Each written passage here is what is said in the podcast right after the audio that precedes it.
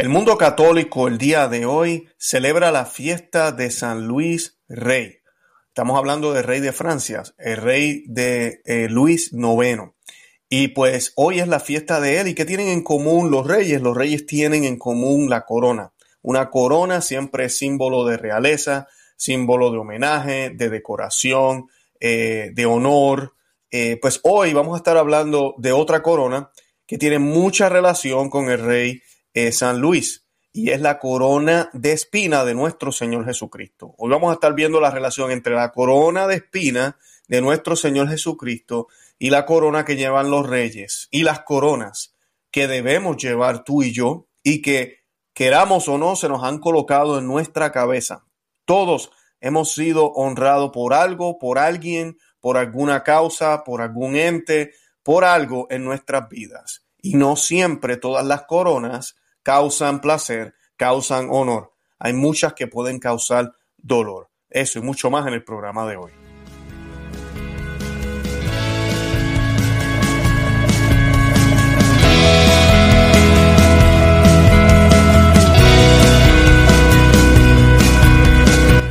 Bienvenidos a Conoce, Ama y Vive tu Fe. Este es el programa donde compartimos el Evangelio y profundizamos en las bellezas y riquezas de nuestra fe católica. Les habla su amigo y hermano Luis Román y quisiera recordarles que no podemos amar lo que no conocemos y que solo vivimos lo que amamos. Y en el día de hoy vamos a estar hablando de este rey, el rey San Luis, muy eh, controversial, una figura muy importante en la historia de la iglesia, de la historia eh, de la iglesia católica, pero también de la cristiandad, de de la Europa cristiana que siempre, ¿verdad? que existía. Y pues todo lo que hizo este rey tuvo mucho impacto en esa historia. Eh, sabemos también que el rey eh, tuvo una muerte trágica, de eso vamos a estar hablando hoy, pero también quiero hablar de la corona, de la corona o de las coronas, eh, que siempre las vemos como bien lujosas, con muchos rubíes y decoración, pero se nos olvida a veces la corona de espinas. El rey San Luis también es, es ah, citado por muchos que defendemos lo que la iglesia siempre enseñó, el derecho a la fuerza justa, el derecho de los países a defenderse, el derecho de los gobiernos de castigar si es necesario, incluso con la muerte, crímenes atroces, eh, si es necesario también. Todo eso la iglesia siempre lo enseñó, la iglesia siempre dijo que ese poder lo tenía eh, los gobiernos porque era un poder que había sido, había sido dado por el Dios mismo. ¿Y quién afirma esto? Esto es afirmado por Jesucristo a Pilato. Cuando Pilato le dice, oye, tú no sabes que yo tengo poder sobre ti, no me vas a contestar, no me vas a decir qué es lo que pasa, tú no sabes que yo puedo decidir si te vas a morir hoy o no. Eh, estoy parafraseando, pero así es lo que dicen las escrituras. Y Jesús le dice, tú no tuvieras poder sobre mí si no te hubiese sido dado del Altísimo.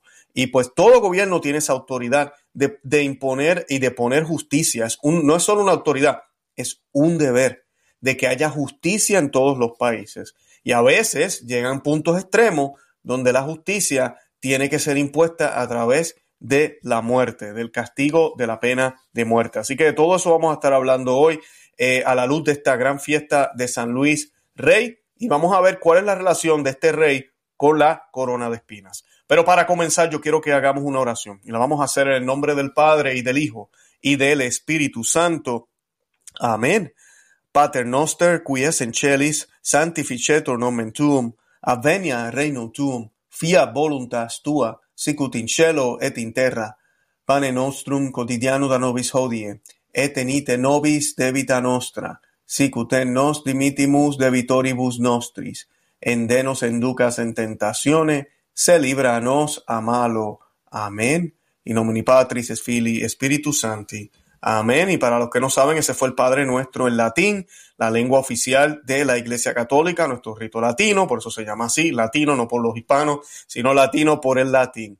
Y pues, eh, ¿quién era el rey? San Luis Rey, que mucha gente a veces no conoce. El San Luis Rey nació en el 1214, eh, se convirtió en rey de Francia apenas a los 12 años, Después de la muerte de su padre, el rey Luis VIII, eh, llamado el León, confiado a la educación de su madre, la reina Blanca de Castilla, aprendió de ella que es preferible la muerte antes que cometer un solo pecado mortal. Y así debería ser.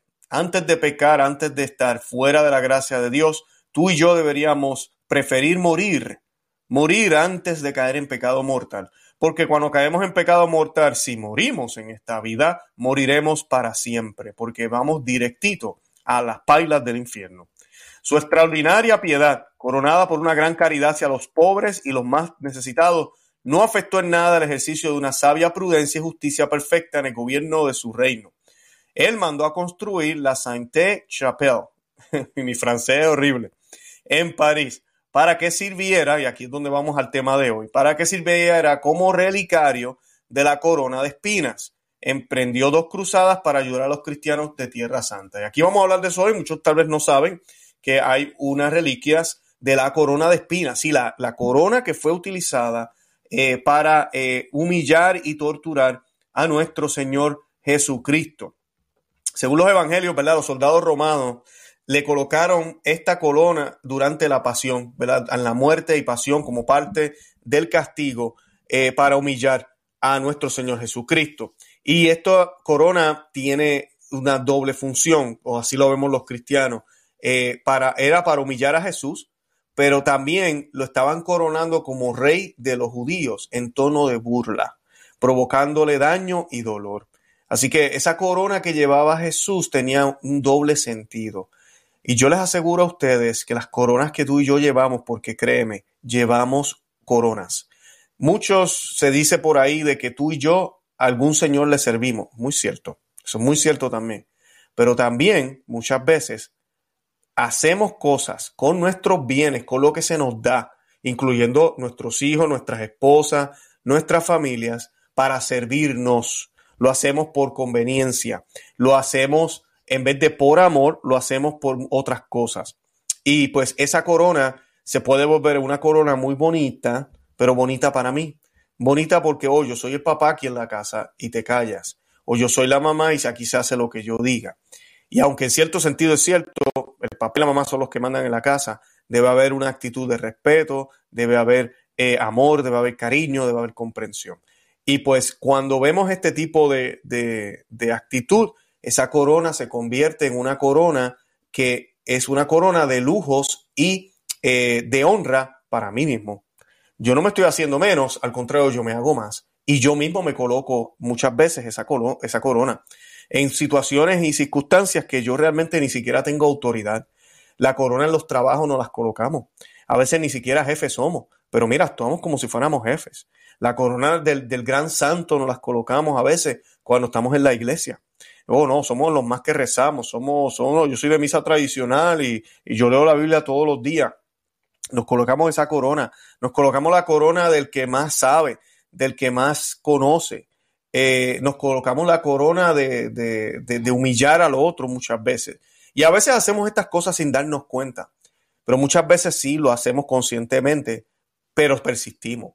Y es esa corona que nos colocamos nosotros mismos.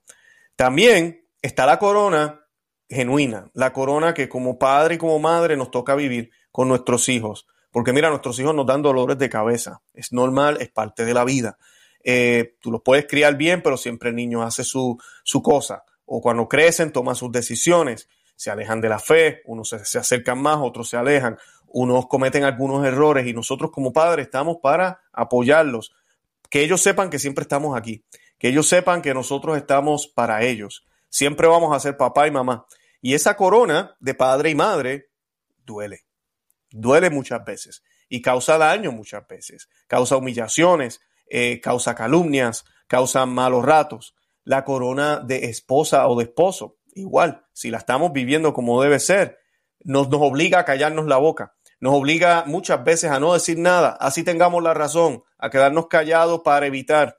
Nos ayuda también a perdonar, a, a, perdonar a ese otro que, con, que tal vez por su enojo, porque no es que no me ame, pienso yo, esa, me, me, da cantazos como le dieron a Jesús en la cabeza y me humilla, eh, estoy dispuesto a tomar esa humillación en los trabajos, la corona de espina que llevamos todos los cristianos en este mundo, que hasta entre familias a veces nos sentimos aislados, porque los temas que ellos tratan no son los que quisiéramos hablar. Eh, vienen los chistes y las bromas de doble sentido y no queremos estar ahí porque vivimos una vida de, cristianos. Eh, nos juzgan por cómo vestimos, nos juzgan porque no vemos tal serie de televisión o porque no me gusta cierto tipo de música o por mis opiniones políticas, eh, nos sentimos aislados. Y entre familias, como Jesucristo lo dijo, habrán padres contra hijos, hijos contra padres, madres contra eh, eh, hijas, hijas contra madres, yernos, suegros, podemos seguirlos extendiendo por la causa de Cristo, porque unos van a aceptar el Evangelio y otros no. Y pues esa corona es la corona que todos tenemos y todos debemos asumir. Y el rey San Luis eh, asumió esa corona, aunque sí también llevaba una corona muy lujosa. Era la corona de, la, de Francia, la corona de un gran país. Y pues eh, la corona como tal de Cristo se convirtió en una reliquia muy preciada. Eh, existen referencias de su presencia en Jerusalén desde el siglo V con las cartas de Paulino de Nola. Se describe su ubicación en la Basílica de Sion en el, en el 570. En el siglo VII fue trasladada a Constantinopla debido a las invasiones persas. Y en el siglo X, con motivo ¿verdad? de crisis y cosas que estaban pasando, eh, esta fue adquirida por la monarquía francesa. El rey Luis IX de Francia construyó en el siglo XIII la Sainte-Chapelle, que la mencioné ahorita, como un lugar de veneración de la reliquia durante la Revolución Francesa, estos son años, de, eh, siglos después, durante la Revolución Francesa, pasaron a la Biblioteca Nacional de Francia en, 1800, en, ese año. En 1801, el concordato con la Iglesia Católica determinó que la corona de espina es propiedad de la Iglesia, pasando entonces a la Catedral de Notre Dame. Eh, y ahorita mismo, pues, eh, se encuentra ahí la corona se, le ofrece veneración pública los primeros viernes del mes y en Viernes Santo.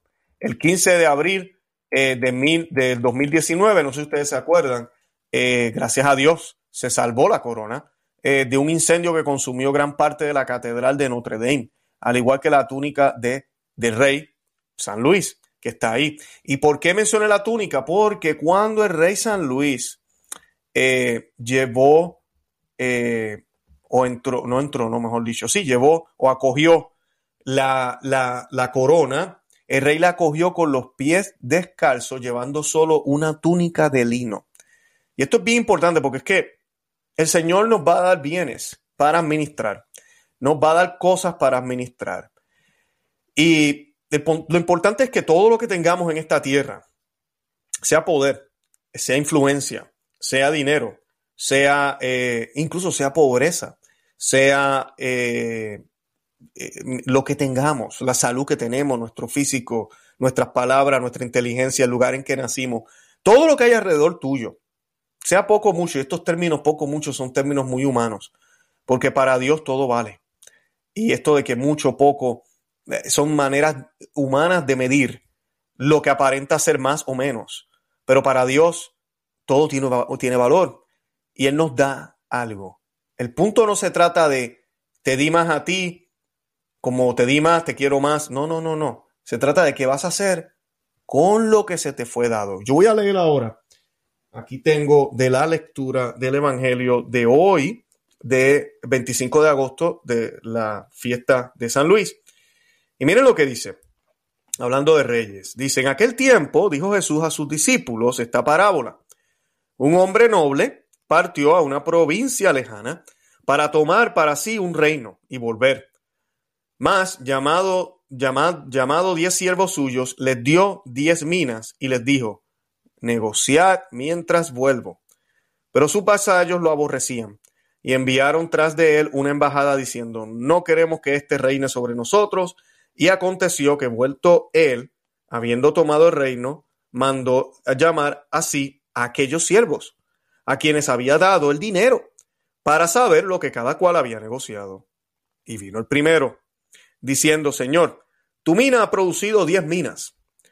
Y él le dice, está bien, buen siervo, ya que en lo poco me has sido fiel, tendrás potestad sobre diez ciudades. Y otro vino diciendo, Señor, tu mina ha dado cinco minas. Y también a este dijo, tú también mandas sobre cinco ciudades. Y vino otro diciendo, Señor, He aquí tu mina, la he tenido guardada en un pañuelo, porque tuve miedo de ti, que eres hombre exigente. tomas lo que no pusiste y ciegas lo que no sembraste. Entonces él le dijo, mal siervo, por tu boca te juzgo. Sabías que yo era hombre exigente, que tomo lo que no puse y que ciego lo que no sembré. Pues, ¿por, ¿por qué no diste mi dinero al banco? Para que al volver yo te lo exigiera con el interés. Y dijo a los presentes, quitarle la mina y darla al que tiene diez minas. Pues yo os digo, a cualquiera que tenga le será dado, mas al que no tenga, aún lo que tiene, le será quitado. Palabra del Señor, gloria a ti, Señor Jesús. Y no se trata de cuánto les dio, se trata de qué hicieron con lo que les fue dado. Eh, se trata de dar fruto. Si yo no sirvo, no sirvo para vivir. Un árbol no sirve si no da fruto. Un árbol no sirve si no da fruto. Seremos cortados de raíz si no damos frutos. Y el rey San Luis dio frutos. Hola, es Arelis. Gracias por escucharme. Bienvenida a mi podcast Mentalidad de Girasol. Este podcast es un viaje, un viaje que te va a ayudar a ti y que me va a ayudar a mí. Espero crear una gran comunidad y espero que con mis vivencias y experiencias, mis desaciertos y aciertos y mi luz y oscuridad, yo pueda hacerte entender que no estás sola. Yo voy a ti, yo voy a mí, no te quites.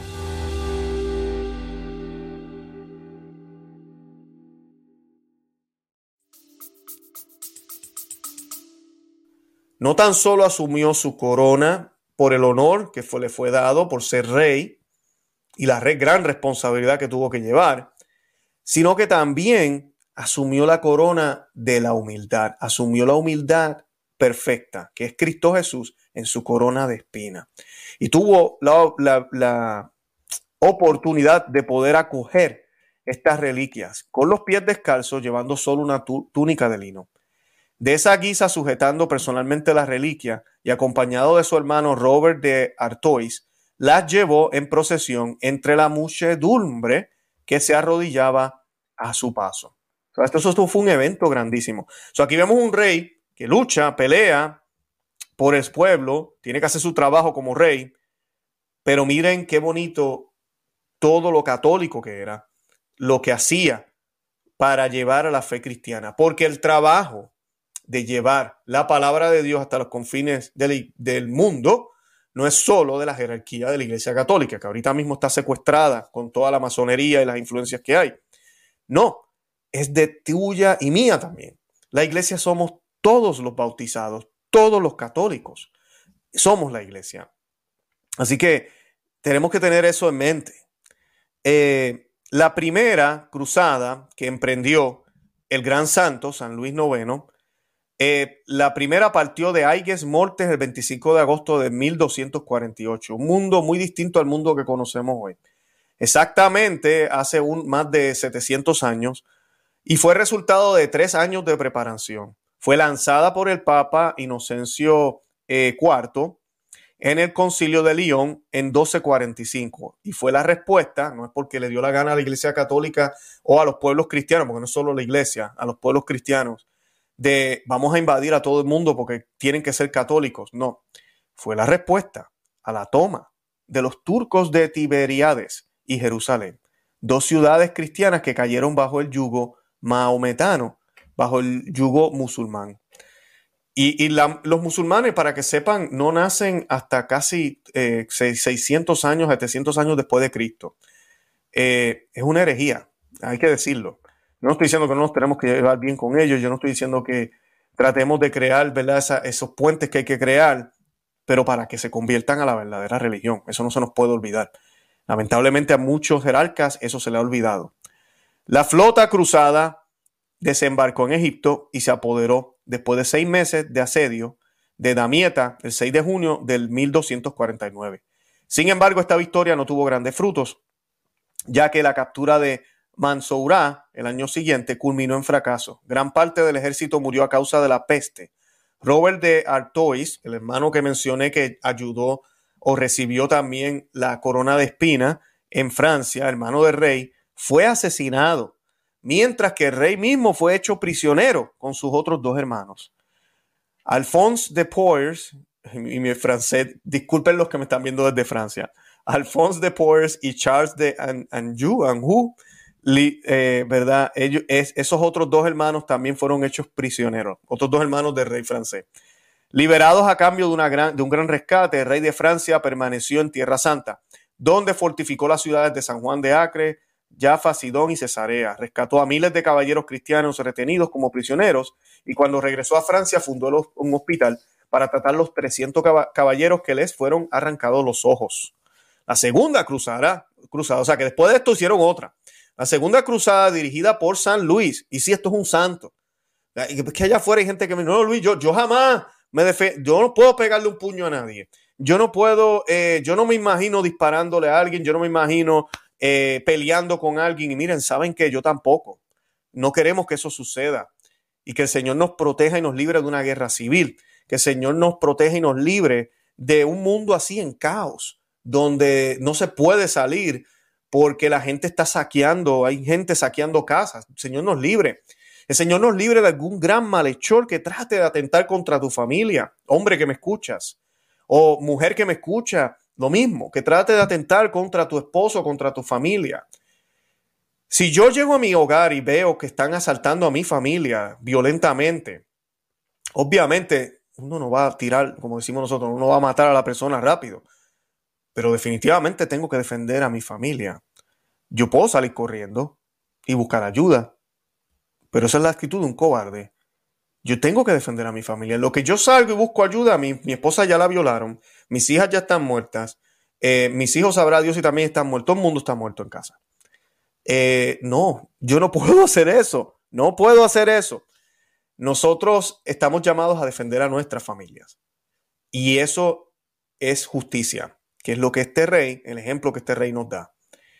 Él no solo está a cargo de su familia cercana, sino que su familia completa es Francia. Él es el rey. Es una responsabilidad muy grande. Por eso los que estamos a cargo de operaciones, de negocios, eh, padres de familia, ya no se trata solo de mí, ahora se trata también de la familia. estamos llamados a protegerlos a cualquier costa.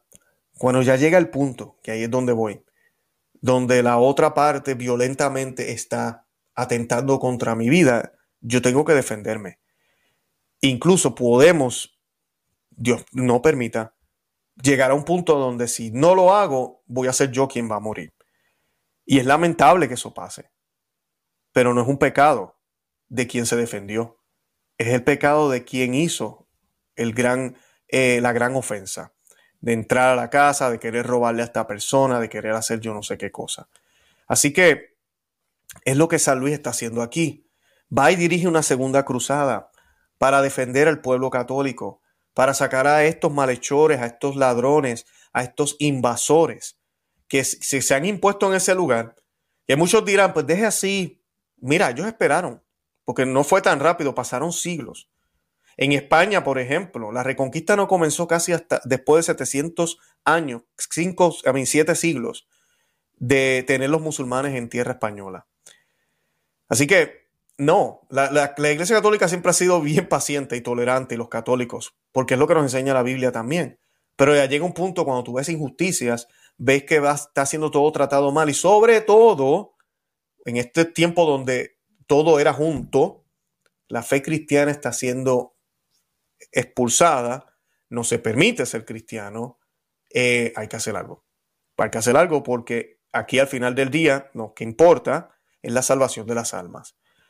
Y esta segunda cruzada fue dirigida por él en el 1270, se dirigió a Túnez, que debía servir como base para atacar al Egipto, al Egipto mameluco.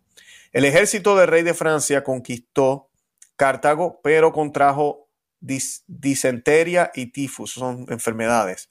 Afectado por la enfermedad y el agotamiento, San Luis murió piadosamente el 25 de agosto de 1270, con los brazos en cruz, entregó su alma a Dios sobre una cama de cenizas.